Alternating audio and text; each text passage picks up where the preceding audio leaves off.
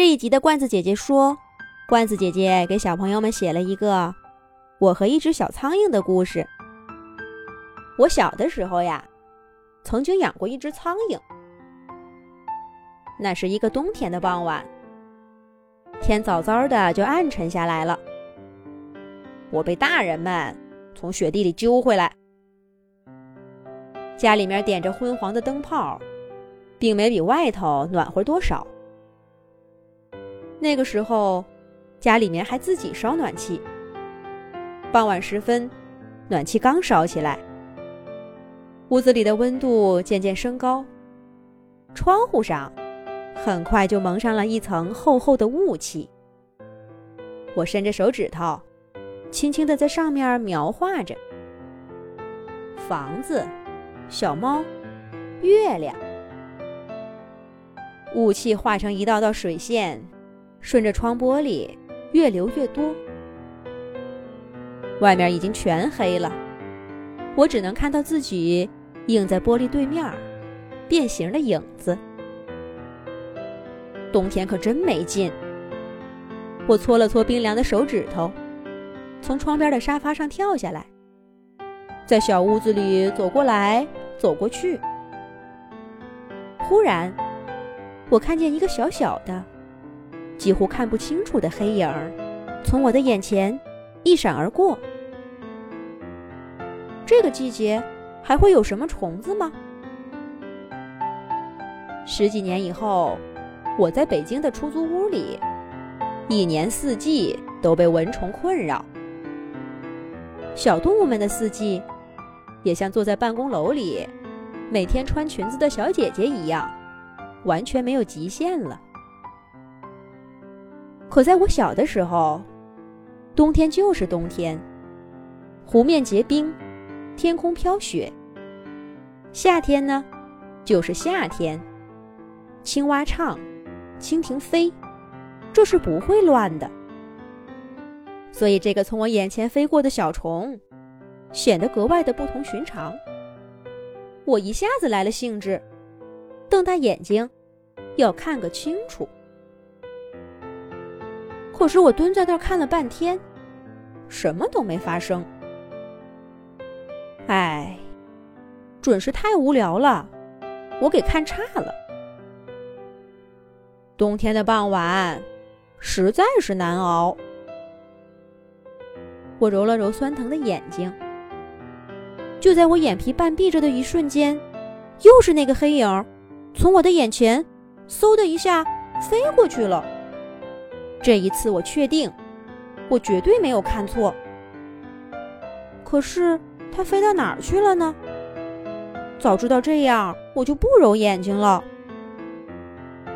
嗡嗡，同样的轨迹又在我的眼前飞了两次，有一次还贴着我的耳朵，发出嗡嗡声。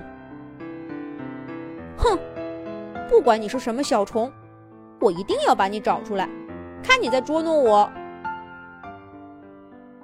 在冷飕飕的北方冬天，这个飞动的小生命，成功的引起了我的兴趣。我开始在屋子里仔细的寻找，没有再看到黑影儿，那说明它一定在哪儿停下来了。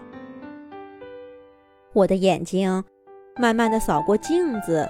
书桌、暗沉的墙壁，又慢慢的挪起小板凳，仰头看屋顶，都没有。那准是藏在角落里，墙角、地缝、衣柜后面也没有。那只小虫也没有再飞起来，就像是从房间里消失了一样。小罐子，洗手吃饭啦！妈妈端着新出锅的炖菜推门进来，招呼我吃饭。就在这时候，我看见墨绿色的窗户架子上一块掉了漆的小斑点，微微动了动。不对，那才不是什么小斑点，分明是一只苍蝇！哈哈！原来你藏在这儿呢，怪不得我怎么都找不见。妈妈，我炫耀似的看着妈妈，要把这个消息告诉她。这么冷的天儿，家里竟然进了一只苍蝇，而且谁都不知道，只有我看见了。可是我话还没说出口，窗户架子上的小苍蝇翅膀微微震颤了一下，毛乎乎的爪子曲起来，搬到头顶，在口气上擦了擦，一双结构复杂的大眼睛看着我。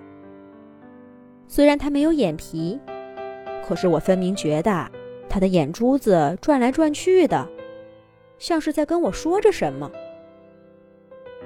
我见过许多只苍蝇，绕着我飞的，围着食物转的，但这是我第一次觉得，这种遭人讨厌的小虫，竟然还挺漂亮的。要是告诉了妈妈。小苍蝇的命运显而易见。你没瞧见那苍蝇拍儿正在暖气后面挂着呢。就算这次被它逃走了，妈妈找苍蝇的决心我是知道的。就算是侥幸逃了出去，这么冷的天儿，他的命运恐怕还不如被拍在苍蝇拍底下呢。这孩子看什么呢？叫你吃饭也没反应，喊了我一声也不说话。妈妈看我呆呆的盯着窗框，也凑过来看。我赶紧推开她，夸张的闻了一下饭菜，大声说：“哇，今天的饭真好吃，我最喜欢吃了，能吃两大碗。”谁不喜欢自己的饭菜被夸奖呢？尤其是手艺不好的人。妈妈笑眯眯的给我盛了一碗饭，早忘了刚才的事儿。我拨了一口米到嘴里，偷偷的看了一眼窗框，那只小苍蝇已经不在那儿了。我的心里面竟然松了一口气。但愿它能在我家里过个好冬天吧。接下来会发生什么呢？下一集讲。